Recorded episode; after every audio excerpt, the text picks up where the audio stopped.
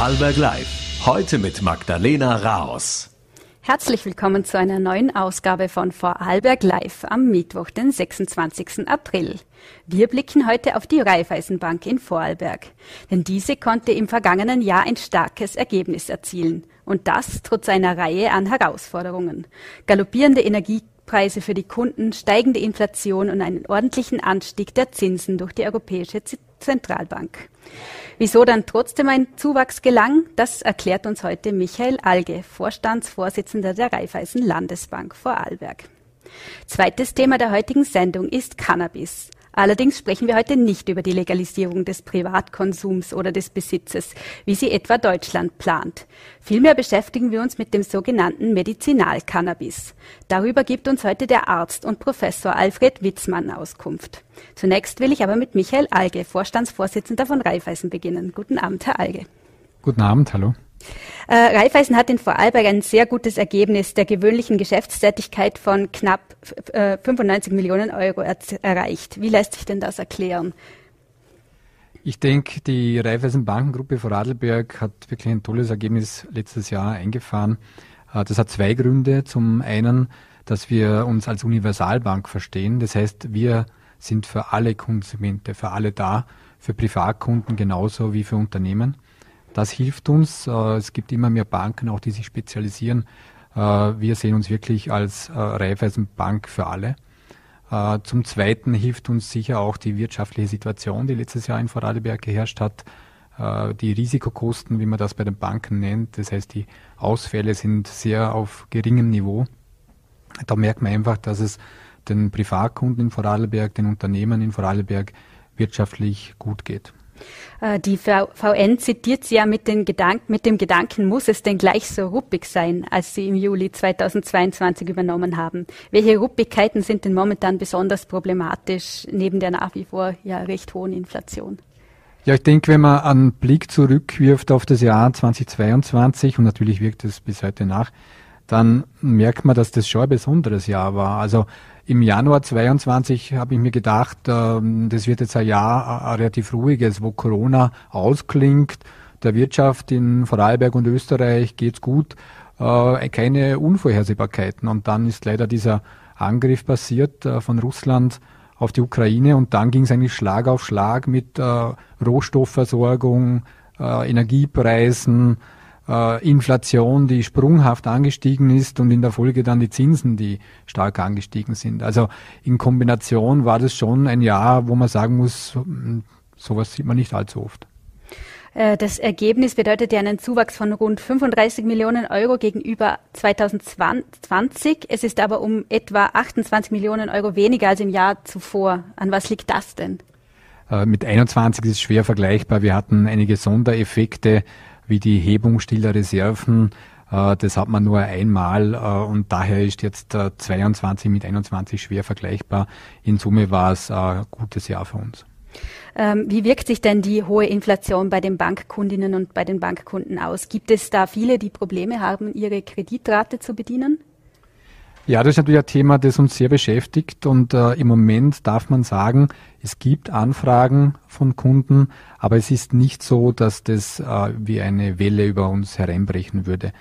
Äh, ich möchte aber auch betonen, äh, wenn Sie äh, ein Thema haben mit Raten, wenn es aufgrund Inflation und auch Zinserhöhungen knapp wird, dann bitte wenden Sie sich an Ihre Beraterin, Ihren Berater, dann sind wir sehr bestrebt, Lösungen zu finden.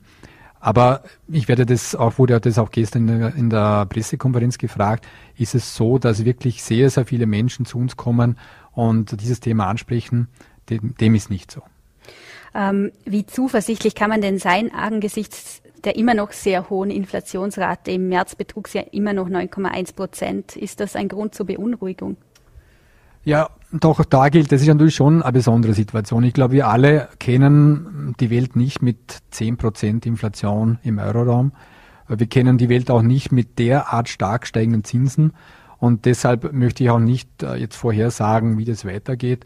Die Belastung ist schon eine große äh, für viele Privatkundinnen und Kunden, aber auch für viele Unternehmen. Äh, wenn man sieht, dass die, die Zinsen innerhalb eines Jahres quasi um, um dreieinhalb Prozent gestiegen sind. Also das ist natürlich eine Belastung, die nicht normal ist. Und es könnte schon sein, dass es in den nächsten Monaten dann bei manchen ein bisschen knapper wird und wo man auch reden muss, wie man das lösen wird. Ich denke, auf längere Sicht dürfen wir aber schon optimistisch sein, weil auch mit den Gehaltsabschlüssen auf Privatkundenseite beziehungsweise bei Unternehmen wird sich zeigen, wie gut die eben auch mit Preissteigerungen dann die Kostensteigerungen abdecken können. Also ich denke, auf lange Sicht oder auf mittlere Sicht wird sich das ausgleichen. Auf kurze Sicht muss man vielleicht äh, Überbrückungslösungen finden. Warum war es dann notwendig, äh, für die Raiffeisen die Gebühren für die Kundinnen und Kunden an die Inflation anzupassen? Das beträgt ja in ihrem, also im Fall von Raiffeisen 10,6 Prozent. Also das sind die Entgelte dann äh, bei den Konten. Die sind seit vielen Jahren an den Verbraucherpreisindex angepasst und ich glaube, es ist sinnvoll, weil wir haben natürlich auch Kosten, das sind bei uns vor allem Personal- und Sachkosten und die unterliegen genauso den äh, Preissteigerungen, äh, die eben aus der Inflation herauskommen. Äh, und äh, die Entgelte sind eben seit vielen Jahren gekoppelt an diese Verbraucherpreisindexe. Also auch dann, wenn die Steigerungen weniger hoch sind, dass momentan die Inflation so hoch ist, das kann ich nicht ändern. Die Europäische Zentralbank steuert nach mehreren Zinsschritten seit letztem Jahr im Mai auf eine weit, also im Mai heuer auf eine weitere Zinserhöhung zu, um die Inflation einzudämmen. Was bedeutet das denn für die Kreditnehmer? Ja, ich glaube auch da muss man sagen, wir kommen natürlich in einer Phase von äh, einer, einer völlig atypischen Phase mit Negativzinsen. Und die haben ja nicht eineinhalb Jahre gedauert, sondern sieben Jahre. Das heißt, die Menschen haben sich gewöhnt, auch die Unternehmen, dass Zinsaufwand in dem Sinn eigentlich gar nicht so ein großer Aufwand, keine große Belastung darstellt. Man muss aber sagen, dass natürlich Negativzinsen nichts Normales sind. Von dem her kann man auf der einen Seite sagen, wir haben jetzt eine Rückkehr in eine quasi normale Zinssituation. Was nicht normal ist, ist die Geschwindigkeit, mit der das vollzogen ist. Also absolut untypisch, äh, hätte ich auch nie erwartet. Ich glaube, niemand hat das erwartet. Ähm, und dadurch ist jetzt natürlich eine große Veränderung da. Wenn jemand eben vor einem Jahr seine Zinsen anschaut und jetzt, dann ist da ein großer Sprung drin. Wo letztlich, man nennt es, der Peak sein wird bei den Zinsen, weiß niemand. Äh, die EZB orientiert sich momentan an der Inflation. Wichtig wäre, dass die Inflation runterkommt, damit wir bei diesem Zinsanschub äh, auch langsam dann das Ende erreichen würden. Aber wo das genau sein wird, das weiß niemand. Jetzt waren Sie zumindest ähm, optimistisch. In der Presseaussendung habe ich gelesen, ähm, so bei der Ergebnispräsentation, da hieß es, äh, die Raiffeisenbank hofft bei Zins und Inflation auf eine langsame Normalisierung. Ich weiß, Prognosen sind schwierig, aber bis wann glauben Sie, können wir dann mit einer Normalisierung rechnen? Ja, vor allem wenn sie die Zukunft betreffen, sind die Prognosen schwierig, bekanntlich. Ähm, ja, ich glaube, es hängt jetzt alles äh, von der weiteren Entwicklung der Inflation ab. Äh, die EZB hat ja auch gesagt, dass sie jetzt sehr stark datengetrieben agieren wird. Das heißt, sie schaut sich die Daten an und wird dementsprechend dann agieren. Und ähm, wir sehen schon, dass die Inflation leicht zurückkommt in Europa. Äh, wir hoffen jetzt, dass der äh, Prozess sich fortsetzt, vielleicht auch nicht allzu lange dauert, bis wir wieder auf einem Niveau sind, das einigermaßen erträglich ist für die EZB und dass die EZB dann in, ein, in eine Phase geht, wo sie sagt, ich schaue mir mal an, wie die Zinserhöhungen, die wir bis jetzt gemacht haben, sich auswirken werden. Ich glaube aber, dass wir jetzt schon noch äh, Zinserhöhungsschritte sehen werden. Ich glaube aber auch, dass wir das Ärgste hinter uns haben. Aber wie Sie sagen, Prognosen sind schwierig. Jetzt bei den Wohnkrediten sind ja im letzten Jahr im August strengere Regeln in Kraft getreten. Da braucht es beim Kauf mindestens 20 Prozent an Eigenkapital. Der Kredit darf nicht länger als 35 Jahre laufen und nicht mehr als 40 Prozent des Haushaltseinkommens betragen. Ähm, welche Auswirkungen spürt man durch diese Vorgaben? Ja, man spürt die Auswirkungen sehr stark, muss man sagen, wobei sogar die schwierigste Hürde momentan diese Kennzifferrate des Kredits zum Einkommen darstellt.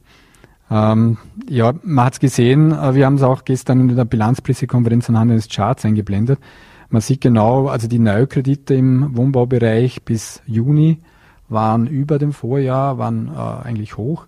Äh, und dann ist es zu einem wirklich drastischen Einbruch gekommen.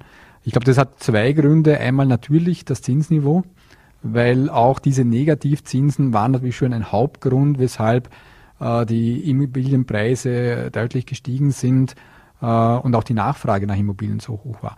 Das ist, äh, diese Grundlage wurde entzogen und dann ist in Österreich, anders als in anderen europäischen Ländern, diese KIM-Verordnung noch dazugekommen mit den von Ihnen genannten Kennzahlen und das in Kombination hat dann wirklich die Nachfrage sehr stark nach unten gedrückt. Das war also ein unglückliches Zusammenkommen, das man vielleicht verschieben hätte sollen.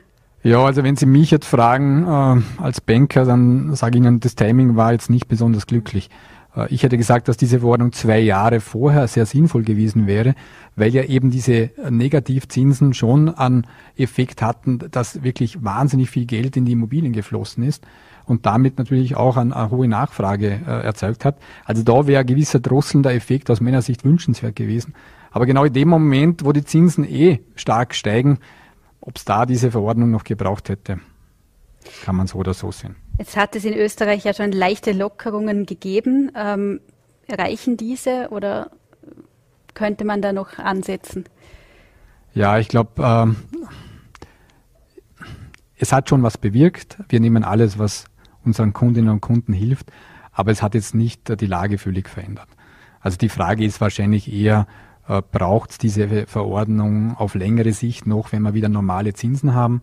Ähm, oder äh, muss man sagen, naja, wir haben ja ähm, die letzten 50 Jahre auch diese Verordnung nicht gehabt und der Immobilienmarkt hat eigentlich gut funktioniert. Ähm, also das wird wahrscheinlich die Hauptfrage sein. Jetzt möchte ich Sie noch abschließend etwas fragen, was zwar nicht in Ihre Zuständigkeit oder in Ihre direkte Zuständigkeit fällt, aber doch mit der Raiffeisenbank zu tun hat. Konkret geht es da um die RBI.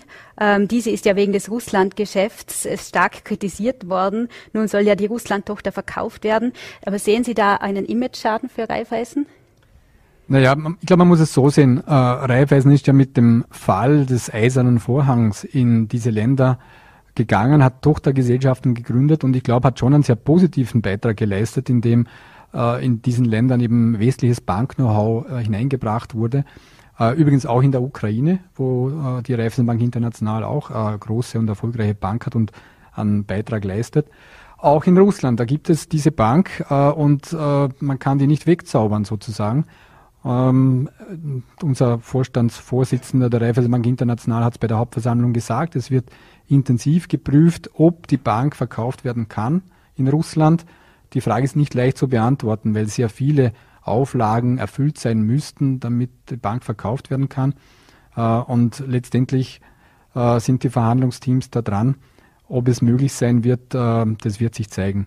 Wir hier in Vorarlberg sind Regionalbank. Wir sind sehr daran interessiert, Vorarlbergerinnen und Vorarlberger den Unternehmen zu helfen, wir sehen darin auch unsere Aufgabe als Dienstleister ähm, und als Regionalbank haben wir mit Russland direkt ja nichts zu tun. Herr Alge, herzlichen Dank für das Gespräch. Vielen Dank. Und wir wechseln nun das Thema und beschäftigen uns mit Cannabis, genau genommen medizinischem Cannabis, das zum Beispiel in der Schmerztherapie eingesetzt werden kann. Die Gesetzeslage ist kompliziert feststeht, das sogenannte Medizinalcannabis, das heißt Cannabisblüten, kann in Österreich nicht mit einem Rezept in der Apotheke abgeholt werden. Anders sieht es zum Beispiel in Deutschland oder der Schweiz aus. Darüber will ich nun mit meinem zweiten Gast, dem Arzt pardon, Alfred Witzmann, sprechen. Schönen guten Abend, Herr Witzmann. Guten Abend. Sie sind Hypnose- und Schmerztherapeut, waren früher Primar der Neurochirurgie am Landeskrankenhaus Feldkirch. Vielleicht erklären Sie uns ganz am Anfang, wie schaut denn da momentan die Lage bei medizinischem Cannabis aus? Was dürfen Sie als Arzt einem Patienten, einer Patientin ähm, verschreiben? Also es ist äh, Gott sei Dank immerhin nicht so, dass äh, Cannabis zur Gänze nicht äh, verordnet werden könnte, ärztlicherseits. Es gibt durchaus medizinische Präparate, Cannabispräparate, die verordnet werden können. Was aber fehlt, das ist eben dieses, was Sie schon erwähnt haben, dieses Medizinalcannabis. Das ist äh, ein Cannabis, das aus, äh, aus äh, Cannabisblüten hergestellt wird. Und das enthält den wichtigsten äh, Wirkstoff, das sogenannte THC, aber darüber hinaus noch 100 weitere pflanzliche Substanzen, die auch wirksam sind in der Kombination mit THC. Und da, das kann zurzeit noch nicht äh, in Österreich verordnet werden. Warum das ist, das weiß ich nicht, insbesondere wo es sich ja um ein rein pflanzliches Produkt handelt und äh, per Verordnung der zuständige Minister der Gesundheitsminister wäre und Pflanzen grün, grüner geht's nicht. Also eigentlich müssten sich bedenken, da buchstäblich in Rauch auflösen, ja, wenn man das genau betrachtet. Also meines Erachtens äh, verspricht überhaupt nichts dagegen, dass man äh, auch Medizinalcannabis hier in Österreich zulässt, wie in der Schweiz und in Deutschland. Ähm, bei welchen Erkrankungen kann man den Cannabisblüten erfolgreich einsetzen? Ja, also es, es, ist, es wird in einer ganzen Reihe von äh, Erkrankungen äh, schon verwendet. Es, äh, am, meisten Verwendung findet Cannabis grundsätzlich bei Schmerzen bei therapieresistenten Schmerzen, das heißt also sehr äh, Schmerzen, die man äh, anderweitig nicht äh, behandeln kann. Und darüber hinaus kann man es auch bei Krämpfen einsetzen. Für gut untersucht ist auch das Cannabis bei Einsatz bei, bei Krämpfen bei, im, im Rahmen der MS äh, zum Beispiel oder auch bei Erbrechen bei Krebspatienten, die eine Chemotherapie durchmachen wird es, da kann es auch jetzt schon äh, zum Teil eingesetzt werden mit entsprechenden auch in Österreich vorhandenen und therapiebaren äh, Präparaten. Sie sprechen es an, es gibt ja auch äh, zugelassene Medikamente ähm, oder zum Beispiel auch rezeptpflichtige Einzelanfertigungen in der Apotheke ähm, auf Cannabisbasis. Was ist denn da möglich bisher? Ja, also es ist bisher, man kann, es gibt, es gibt Medikamente, Sativex heißt das, das ist zum Beispiel, das ist ein, kann man inhalieren, das wird, äh, oder es gibt auch noch andere äh, äh, Medikamente, die in Ölform oder auch in Kapselform verabreicht werden können. Das ist alles wunderbar. Aber das Medizinalcannabis, das Blütencannabis, das eben wie gesagt noch fehlt, hätte eben den großen Vorteil, dass es eben auch ähm, äh, eine sehr breite Wirkung hat äh, und in vielen Fällen angewandt werden könnte. Und ein echtes äh, sagen wir, Alternativmedikament wäre zu den bereits gängigen Opiaten, die Opiate sind also morphinähnliche Substanzen, die ja auch beim chronischen Schmerz heutzutage oder bei anderen therapieresistenten, auch nicht Krebsschmerzen eingesetzt werden. Das wäre ein echtes ähm, Alternativmedikament dazu. Ein Argument, das oft genannt wird, wieso es mit diesen Cannabisblüten in Österreich noch nicht äh, möglich ist, ist, dass noch wesentliche Studien fehlen würden. Was sagen Sie denn dazu? Ja, das stimmt nicht. Es gibt hunderte von Studien, es gibt ganze Reihen von Studien äh, schon, die die Wirksamkeit von ähm, Cannabis äh, belegen. Also dieses Argument äh, ist nicht stichhaltig. Jetzt äh, geht es um THC besteht natürlich auch immer wieder Sorgen, zum Beispiel was Psychosen angeht, gerade bei jungen Menschen. Gibt es da auch Risiken, die genauer untersucht werden müssten oder die man genauer in Betracht ziehen müsste? Ah, ja klar, also es ist natürlich so, äh, dass dieses Medizinalcannabis, um das es ja jetzt geht, ist ja nicht etwas, was man quasi äh, ähm, aus dem Automaten ziehen kann, sondern das ist ja auch ein Präparat, das einer ärztlichen Verordnungspflicht unterliegt. Also ein Arzt muss das verordnen. Und das ist genau dasselbe, wie auch ein Arzt Opiate verordnen muss, damit sie eingesetzt werden können zur Therapie von äh, ausgeprägten, andersweitig nicht behandelbaren Schmerzen. genau dasselbe. Und das hat natürlich auch seine Risiken, nicht? Äh, das Suchtrisiko. Ich kann mich erinnern, vor vielen, vielen Jahren, wo die Diskussion entbrannte, soll man oder darf man überhaupt äh, Opiate in der Schmerzmedizin verwenden bei Nicht-Krebsschmerzen, also bei Patienten, die eine längere Lebenserwartung haben. Und heute ist das gang und gäbe. Heute äh, redet kein Mensch mehr davon. Opiate werden bei chronischen Schmerz als Langzeitmedikamente verschrieben, wenn sie entsprechend indiziert sind. Und genauso ist das beim Cannabis möglich. Man hat dann nur die Möglichkeit, wenn man, es gibt Leute, die vertragen das Opiat nicht, dann können sie ausweichen auf das Cannabispräparat und umgekehrt. Nicht? Also jede weitere Möglichkeit, äh, Schmerzen zum Beispiel zu therapieren, ist ein Zugewinn. Ähm, Gibt es da auch Lehren oder zum Beispiel, die wir aus der Anwendung in Deutschland der Schweiz ziehen können, wo es ja jetzt schon möglich ist, ähm, die Cannabisblüten in Apotheken mit einem Rezept zu erhalten? Ja, das ist, würde bei uns genauso möglich sein. Man, man kann auch jetzt schon diese Präparate, die jetzt äh, vorhanden sind, Dronabinol und wie sie alle heißen, die werden genauso halt rezeptiert und äh, man kann in, können in der Apotheke dann äh, besorgt werden. Ja, und genauso wäre das dann mit Medizinalcannabis. Der Arzt schreibt das Rezept aus und der Apotheker ähm, gibt dann das äh, Medikament ab und das ist in der Schweiz und so und in Deutschland so und das würde auch in Österreich nicht anders sein. Also da gibt es keine, keine Lehren. Es ist ganz einfach ein Medikament, das man dann verordnen könnte und in der Apotheke beziehbar wäre, wie andere auch. Ähm, in einer Diskus Diskussionsrunde vor kurzem in Götzis hat zum Beispiel Clemens Ender von der ÖVP gesagt, wenn aus der Medizin ein Kollektiv an Fachleuten auf uns zukommt und einen Weg bzw. eine klare Meinung zum Medizinalcannabis mitteilen kann, dann haben wir auch die Möglichkeit, die Thematik weiterhin zu forcieren. Sehen Sie da eine Einigkeit bei der Kollegenschaft? Oder gibt es da auch unterschiedliche Ansichten?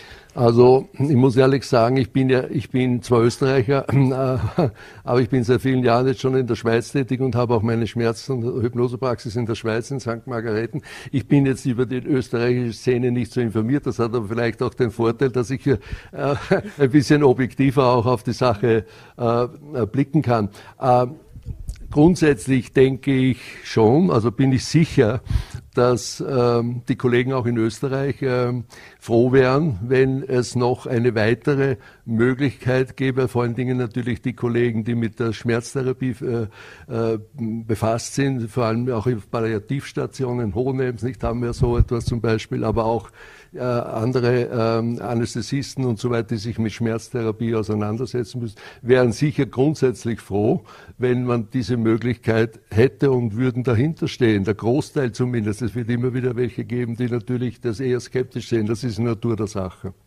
Äh, vielleicht können Sie uns auch noch ein bisschen erzählen, welche, also gerade was die Cannabinoiden, die jetzt in Österreich erhältlich sind, was da die Erfahrungen damit sind. Da bin ich in der Recherche immer wieder zum Beispiel auf Dronabinol oder Sativex gestoßen. Ja, genau. Was sind das für Präparate? Ja, das Dronabinol, das, äh, diese Präparate, das, ist, das, äh, das Sativex ist eben das, äh, dieses Medikament, was man inhalieren kann. Ja. Und äh, bei, bei, bei Spasmen zum Beispiel gibt, wenn man zum Erbrechen gibt. Ich kann jetzt nicht sagen, wie, wie häufig das eingesetzt wird, wie gesagt, äh, weil äh, ich selber verordne es nicht. Ich bin äh, zwar Schmerztherapeut, aber ich bin hauptsächlich ähm, ein Schmerztherapeut, der auf nicht medikamentöser Basis arbeitet. Ich persönlich, ja, arbeite mit sehr viel mit Akupunktur, Manualmedizin etc. und im Hypnose auch. Aber ich kann also jetzt, äh, aber was ich so von äh, den aus Gesprächsrunden mit Kollegen weiß, sind die Erfahrungen sehr gut, die gerade mit Sativex, aber auch mit Dronabinol gemacht wurden.